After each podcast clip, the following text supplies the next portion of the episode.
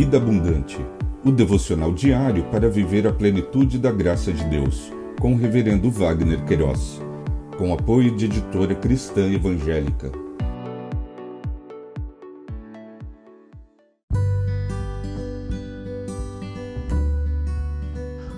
Olá!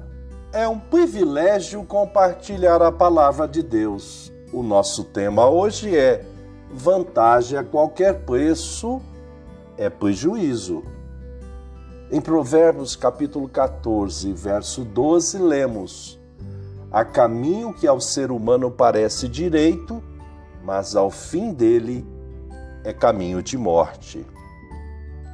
O rei Salomão registrou no livro dos Provérbios saberes e conhecimentos que abrangem todas as esferas da vida humana. Na trajetória da vida, às vezes diante de circunstâncias e ou necessidades, atalhos são nos sugeridos como a aparência de vantagens. Entretanto, no mais das vezes, ao seu final, os resultados nada mais são que prejuízos.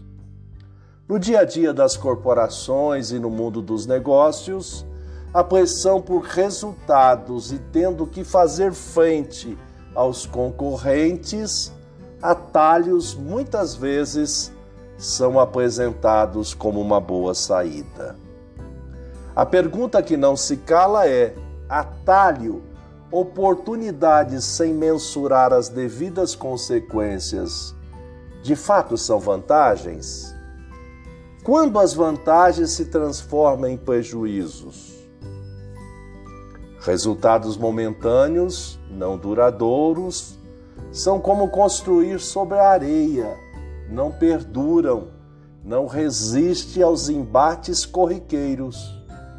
Pular etapas no processo, renunciar a valores já cristalizados, resulta em prejuízos e muitas vezes demanda um recomeço doloroso.